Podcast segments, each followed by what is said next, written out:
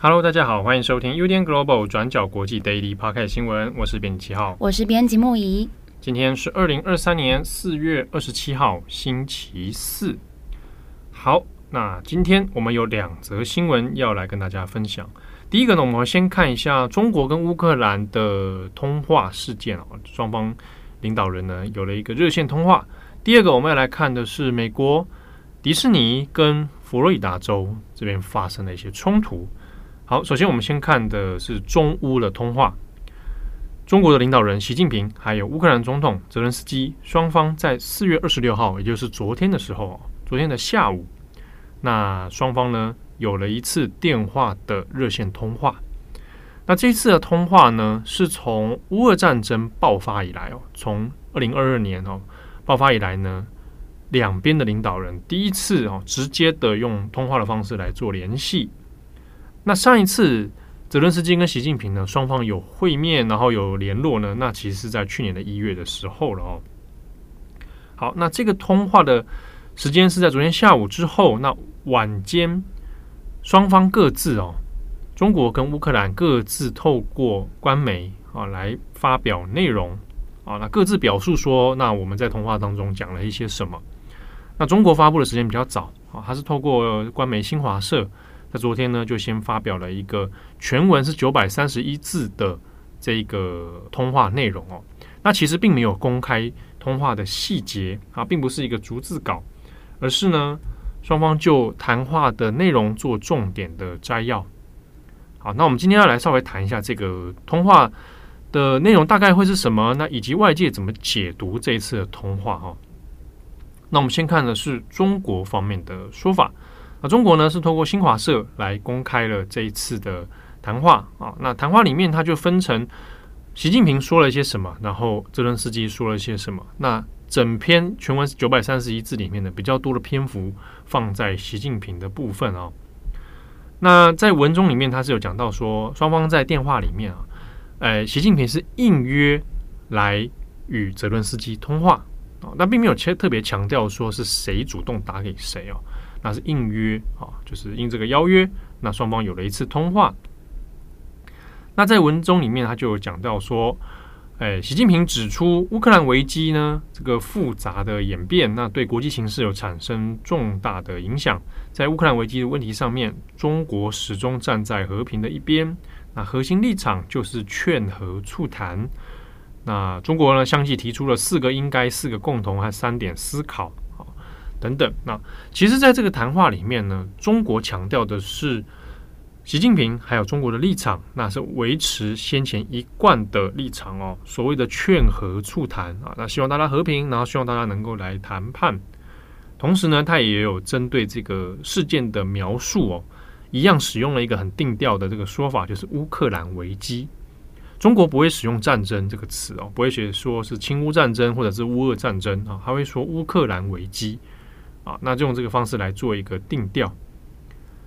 那之前刚刚讲到说，所谓的四个应该啊，四个共同啊，三个思考啊等等哦，那这个都是延续之前我们也有讲过，中国有发表一个所谓的十二点立场哦，就是全文叫做《关于政治解决乌克兰危机的中国立场》。这个呢是在先前二月份的时候就公开的文件，那就中国表态的十二点啊，这十二点立场里面就是它针对于这个乌克兰的事情，那中国的立场会是什么？哈，那这一次的谈话内容里面呢，也是延续这一些，所以基本上他没有看到太多新的言辞说法。好，那我们看到官方所说的呢，也是强调哦。中国不是乌克兰危机的制造者，也不是当事人。那我们不会隔岸观火，也不会拱火浇油，就是拱，就是拿这个提油去救火了。那也不干趁机牟利的事啊。那中国所作所为光明正大，对话谈判是唯一可行的路。核战争没有赢家。好，那这些说法其实都是在重复先前的。那比较稍微有点具体的进度呢，是说中国将会派中国政府欧亚事务特别代表。赴乌克兰等国访问，就政治解决乌克兰危机，同各方进入深入沟通。中方已经向乌克兰方提供了多批人道主义援助，愿继续提供力所能及的帮助。好，那这个是中国呢在谈话内容当中所陈述的习近平的说法。那全文里面最后一段就是交代泽伦斯基在谈话里面的说法哦。那中国的。啊，陈述是说，泽伦斯基呢也有表示这个友好的善意啊。那乌克兰方愿意恪守这个一个中国的政策，希望和中方展开全面的合作啊，开启乌中关系的新篇章等等哦。那这边有提到一句，泽伦斯基介绍了对当前乌克兰危机的看法啊，感谢中方为乌克兰提供人道主义援助啊等等。好，那其实在中国的这个公开的内容里面。双方谈话看起来是没有什么太多的进度的哦，就是呢重申彼此的立场，然后中国也有说，那他是愿意劝和，可是呢，全篇里面其实没有提到任何一个跟俄国相关的字眼哦，就是连“俄”这个字啊，俄国的“俄”啊，在九百三十一字当中是一次都没有出现的啊。那相反，我们的对比是乌克兰官方所释出的内容里面就有强调这个问题啊。那从中国的这个释出的内容来看呢，我们也比较看到的是，他仍然重复在立场态度的表达。那具体的做法会是什么啊？那我们也不晓得。比如说劝和促谈，那要怎么样劝和？怎么样在现在乌克兰跟俄罗斯这么矛盾的状态下要促谈？好，促使双方的谈判。好，从这个谈话里面，我们其实并不晓得会具体怎么做。那到了今天呢，二十七号的时候。再透过官媒《环球时报》，那还有发表了一个社社评哦，社论。那这个社论里面就比较补充了这些说法哦，但是它大部分补充说法是说，这个欧美插手乌克兰的局势，所以让这个整个战况又变得更加恶化。那中国呢是这个希望和平啊等等。那在昨天这个中国公布谈话内容之后，俄罗斯的外交部那也有同步发表了声明。俄罗斯外交部的声明里面是说。对于中国这样子诶促进和谈的努力啊，是表示肯定的。俄罗斯方面呢也有重申哦，中国的做法，它其实是维持俄罗斯之间哦，在二月的时候的那个立场。那这边的讲法呢，就是指的就是今年二月二十四号讲的，刚刚前面说十二点立场啊，关于政治解决乌克兰危机的中国立场。那其实看起来哦，如果都是延续这些立场的话，那跟二月的时候讲的内容是基本上是一样。那外界在解读的时候，就会认为那，那其实看起来哦，并没有太大的进展。比如说，中国对于俄罗斯的态度仍然是一样的啊，不谴责，那也是保持一定程度的友好啊。那对于实质上要如何促成谈判，那就涉及到主权的问题，克里米亚的问题要怎么解决啊？撤兵的部分要怎么解决？那现实战况上面怎么解决？那因为中国并没有具体的说法。所以，就这次的谈话来讲，看起来哦，进度是比较没有的。同时呢，也比较尴尬的是，最近我们在 Daily 上面也有讲到，中国驻法大使卢沙野，卢沙野最近因为一系列的发言呢，其实让欧洲很多国家哦掀起一阵反弹的声浪。特别是卢沙野在谈话里面有讲到关于克里米亚主权问题，说历史上克里米亚从一开始就是属于俄罗斯。好，那这个事情就有引发很大的争议，就是第一个，他可能无视现实的国际法的这个现况。好，那所以跟目前当前国际的认知，还有乌克兰当局的认知都是矛盾的。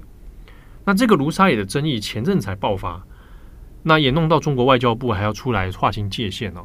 那在这个事情之后，马上紧接着就是中国跟乌克兰的通话。那所以这个。中国的态度到底能不能够赢得这个欧美的信任哦？这个所谓的劝和促谈是有几分可以信任的啊？那这个其实是要打一个问号。那另一方面，我们来看的是乌克兰方面的说法。这次的电话通话之后，那乌克兰方比中国稍晚哦，那也证实这个消息。那透过泽伦斯基的 Twitter，然后乌克兰总统府官方也有发布了这个谈话的内容。那我们对照之下，就有发现彼此着重的重点就不一样了。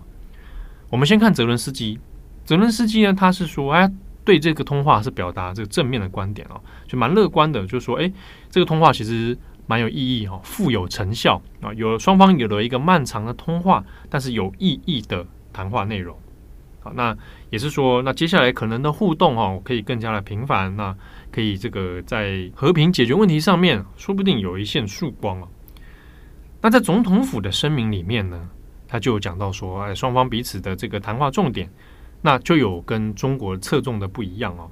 比如说，里面就有讲到，泽伦斯基在谈话里面就有讲到俄罗斯的人道问题，或者说发动这个侵略战争，那其实造成非常多的问题哦。包含人命的损失，也有包含提到说，先前这个把大量的儿童强制啊移送到俄罗斯境内这个状况。同时呢，谈话里面乌克兰也有强调，重申说领土主权的问题是不能够被妥协的啊，所以他是有还是捍卫自己原本的立场啊。那这一点只有在乌克兰官方的声明里面看得到，在中国公布的内容里面就没有了。好，那我们这样双方看了一来一往的这个各自表述的内容之后呢，外界怎么评论哦？主要我们这边先看的是欧美部分的讨论。那对于这件事情呢，其实大部分的认为哦，还是说没比较没有实质上的进展哦。虽然说，诶，在象征意义上的确啊，那中国也踏出了一步啊，那但是呢，就实质上面到底该如何促谈？对于终止这场战争而言呢？比较没有办法发挥太大的效力啊，那关键点还是在于这个俄罗斯的部分啊，那要不要收兵，要不要撤军？那我们如果看到中国的舆论的话啊，那大部分的理解还是在于说啊，那这个中国呃有一个大国担当哦，愿意促和啊，愿意这个促进和平的谈判，然后也反过来当然就是一贯的调性哦，就是说啊，那这个欧美这个寻求武力决战啊等等哦。就把责任哈继续放在欧美身上。好，那关于这一次的泽伦斯基跟习近平的电话通话，我们有详细的文字报道，也欢迎参考我们网站上过去二十四小时的文章。好，那我们今天第二则要来看的是美国佛罗里达州还有迪士尼。我们先前有在 Daily 上跟大家聊到美国佛州的不说同性恋法。这个这个法原本是禁止在幼稚园到三年级的学生，他们在课堂上被教导跟性倾向还有性别认同有关的课程哦。那现在已经立法通过，要把这个禁止的年级范围也扩大到四到十二年级。那这在美国也引起了很大的争议哦。那先前美国国内在炒这个法案的时候，华特迪士尼公司就曾经因为加入这个批评的行列，而跟佛州州长迪尚特有了骂战。那虽然后来当时的这个执行长查佩克他有表示说，迪士尼不会再发表反对这项法案的任何声明了，说因为不希望这个迪士尼因为加入这个议题的辩论而成为一颗政治足球，来削弱他们的本业这个讲多元故事的能力还有机会，所以说好，那不会再做相关声明了。但是在近期呢，这个佛州对付迪士尼的力道其实并没有放缓，再加上迪士尼最新上任的执行长艾格。他对州长迪尚特的批评也越来越强烈了。艾格就说：“这迪尚特反商业，也反佛州，还警告说，如果佛州州长继续把迪士尼当做这个政治沙包的话，那可能会危及到他们日后对这个迪士尼世界这个乐园哦的这个投资还有合作。”好，那佛州州议会最近通过了一项最新的法案。说要来取消迪士尼在佛州超过五十五年的在这个地区的自治权。好，我们这边先来解释这个自治权是什么。迪士尼公司在一九六七年的时候跟佛州政府有达成协议，说要来新建这个娱乐开发计划。那佛州政府当时就允许迪士尼在这个地区叫做芦苇溪改良区，还有其他的五个特别区拥有自治权。好，这个芦苇溪改良区这片区域的范围哦，其实涵盖了在迪士尼世界度假区周边大概一万零一百一十七公顷的土地，其实面积涵盖范围大概就是一个新竹市这么大的范围哦。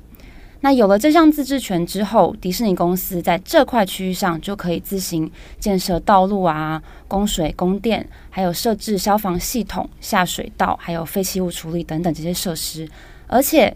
在部分也不需要缴交部分的税务，那也不需要走相关法律的程序哦。那这个迪尚特他在过去就曾经批评过说，迪士尼公司在佛州有超过七万五千名的员工，那他们在这几十年来都在这个地区享有特权地位，非常的不公平。那这次签署法案之后，迪尚特也说，迪士尼公司已经被所谓支持觉醒文化的左翼人士给控制了。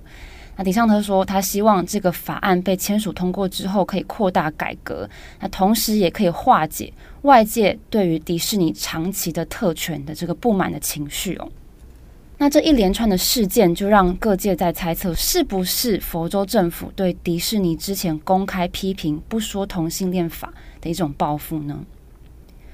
那这个新的法案呢，就是要收回迪士尼自治权的这个法案，即将在六月一号正式生效。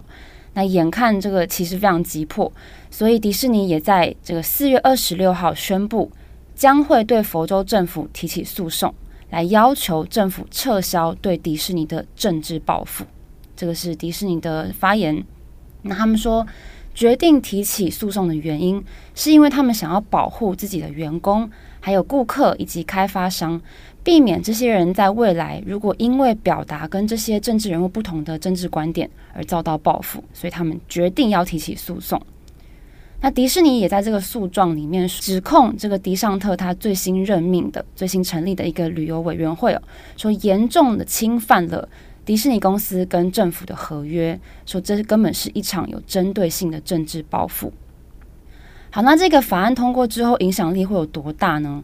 我们刚刚说的这些特殊的安排啊，自治权会被取消之外，未来迪士尼部分的资产可能会由当地的政府来接收，但是不只是资产，还有迪士尼的负债。根据民主党的这个佛州参议员法梅尔的说法，目前光是芦苇溪改良区的债务就超过了十亿美元，大概是三百零六亿台币左右。那到时候可能就会落到这个地区涵盖的橘郡或是欧西欧拉郡的这个政府头上。那如果真的是这样子发展的话，这也意味着这些地区的居民很有可能会因此而需要缴交更高的税金。好，那针对佛州还有迪士尼的这个事件，外界都是怎么评论的呢？我们看《纽约时报》的形容很有趣哦，这篇报道说。跟米老鼠较劲是一个非常冒险的事情。那当然，我们单看这个事件的表层哦，很有可能是跟我们刚刚提到这个 LGBT 的议题是有关系的。那如果真的就这个角度来看，这个《纽约时报》的报道就回顾了过去的一些相关的案例，例如说，将近三十年前，迪士尼他们开始接纳同志的员工，开始 hire 这些同志员工来加入他们。那当时反对 LGBT 的美国家庭协会的会长 Tim Wildman，他就召集了一个人数众多的福音派联盟，想要用舆论来抵制迪士尼的这个决定。那当时的确是有引起国际媒体的关注，但是在那之后不久，这个公开抵制的活动就慢慢从新闻上消失了。那这个 Tim Wildman 他就说，他坚持了十年之后，他也就慢慢放弃。那在后来接受访问的时候，他就说，当年其实这个大规模的抵制倡议对迪士尼，不管是在政策上啊、收入，还是知名度或是受欢迎的程度等等，几乎没有产生任何的影响。他就坦诚说，即使是在当年的那个时空背景之下，但是要维持这样子的抵制声量超过三到四年，几乎是不可能的事情，因为他认为人们会渐渐忘记这个讨论，然后继续往前进。所以这篇《纽约时报》的报道也说，迪尚特现在在 LGBT 的议题上，不只是想要让全美国都跟迪士尼站在对立面，也试图要杠上所有支持这个议题的企业。像是最近百威啤酒就找来了一位跨性别的网红来做业配，那之后也被保守派人士骂翻了。那迪尚特他也在这个事件之后，跟着公开抨击百威公司，还有他的母公司安海斯布希英博集团哦。迪尚特当时就有说，与其花时间去叫醒这些公司，那不如用人民的力量来全力抵制。那像是有一些政治学专家，像是佛罗里达大学政治学教授朱维特，他说过去迪尚特都受到非常多同僚的这个称赞啊，但是现在其中已经有非常多人认为他在攻击迪士尼的方面已经有点太超过了。好，那这是目前舆论讨论的方向。那佛州政府实际上跟这个迪士尼的交锋，还有接下来要怎么样发展，也值得我们继续关注。好，那以上是今天的 Daily Podcast 新闻。讲到迪士尼，就想到小美人鱼。嗯、所以，小美人鱼从真人电影版从这件事情选角开始，话题不断。嗯、我一直都是觉得，会不会是真的是迪士尼的阴谋啊？你会发现，这个这部片的话题是真的是可以源源不绝。它讨论阴谋的程度，讨论度之高，我就觉得可能。欸、很少有电影在还没上可以这样一直这个话题的生命力不断的推陈出新。对，我今天看到小比目鱼我也傻眼。对，因为他们公布了一个角色嘛，就是小比目鱼嘛。对。然后小比目鱼是就很写实的样子，但是它其实并不是比目鱼，那是鱼是一个雀鲷哦之类的。雀雕好像是，我有看到人家这个鱼专家说是雀雕，就不是原本那种黄黄胖胖的可爱的感觉，来自于黄黄胖胖。然后，因为他在之前公布那个视觉的时候，比如说海底世界嘛，嗯、有很多人说那个淡水鱼、海水鱼全部混在一起。啊，因为很多人就开始就觉得说，还比如说他公布那个艾丽儿的那个姐妹们，不同类型的人很多，嗯，非常多元。对对对，那那我反而越来越想看，对对对，我也是、欸，我反而觉得。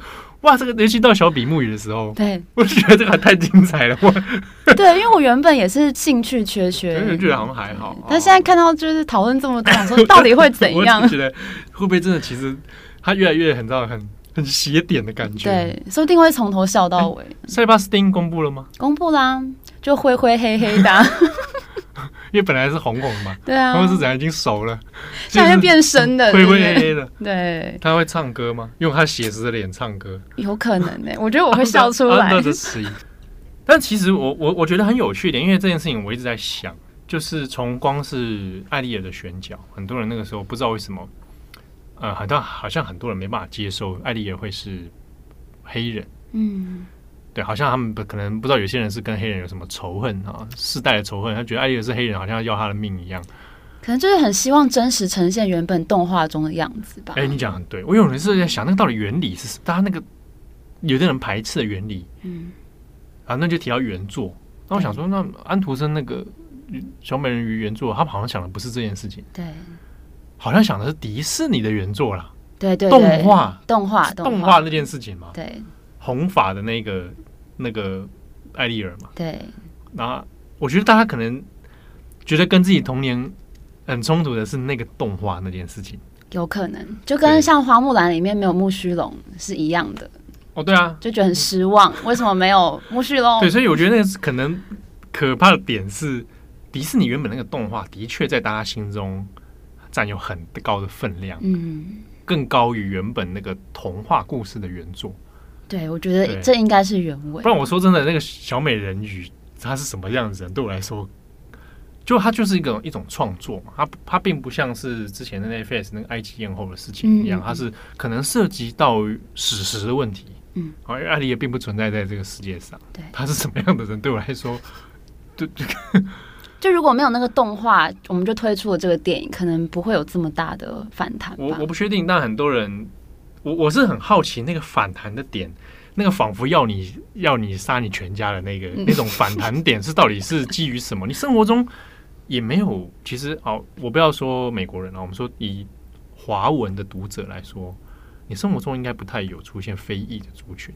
对对，那小美人鱼也不是你家的故事，也不是台湾人的故事嘛。嗯，那他今天是什么人？我就觉得不重要，你可以不要看呐、啊。对。对，就是啊，如果这个片我真的不喜欢，我、哦、不行，我就是要这个 白人哦，白雪公主也不可以，这个白雪公主这个一定要皮肤超白啊，对，对闪亮的。虽然说白雪公主那个 肤色，那我也觉得蛮好奇的、啊，就是那个考量点是什么？但你不喜欢，就不要看啊。我觉得像你讲的，跟童年的印象不，对，我觉得可能是童年印象让他还他无难以接受。麻烦大家放下你的童年。因为我自己是觉得对这一切抱持蛮开放的态度，嗯、就是。你今天有什么人，我都无所谓。对啊，你的那个龙虾什么颜色，我也无所谓。我就觉得，我就想看你创作成什么嘛，嗯，说不定就会变得很有趣，也不一定。对，可这或许是想要带起话题的关键之一吧。你看，像我们原本兴趣缺缺，现在就想。对，我被那小比目鱼一弄，我就觉得我很想看哦。那个好扁哦。我觉得这一切到时候动起来的那个画面会是怎样？哎，我我我蛮想挑战看看这个视觉上的奇观。对，好吧，这个这个我觉得蛮有意思的讨论，因为大家也可以欢迎分享你的想法。哦、我是编辑七号，我是编辑木仪，我们下次见，拜拜，拜拜。转角国际新闻。嘟嘟嘟 Global Podcast 新闻。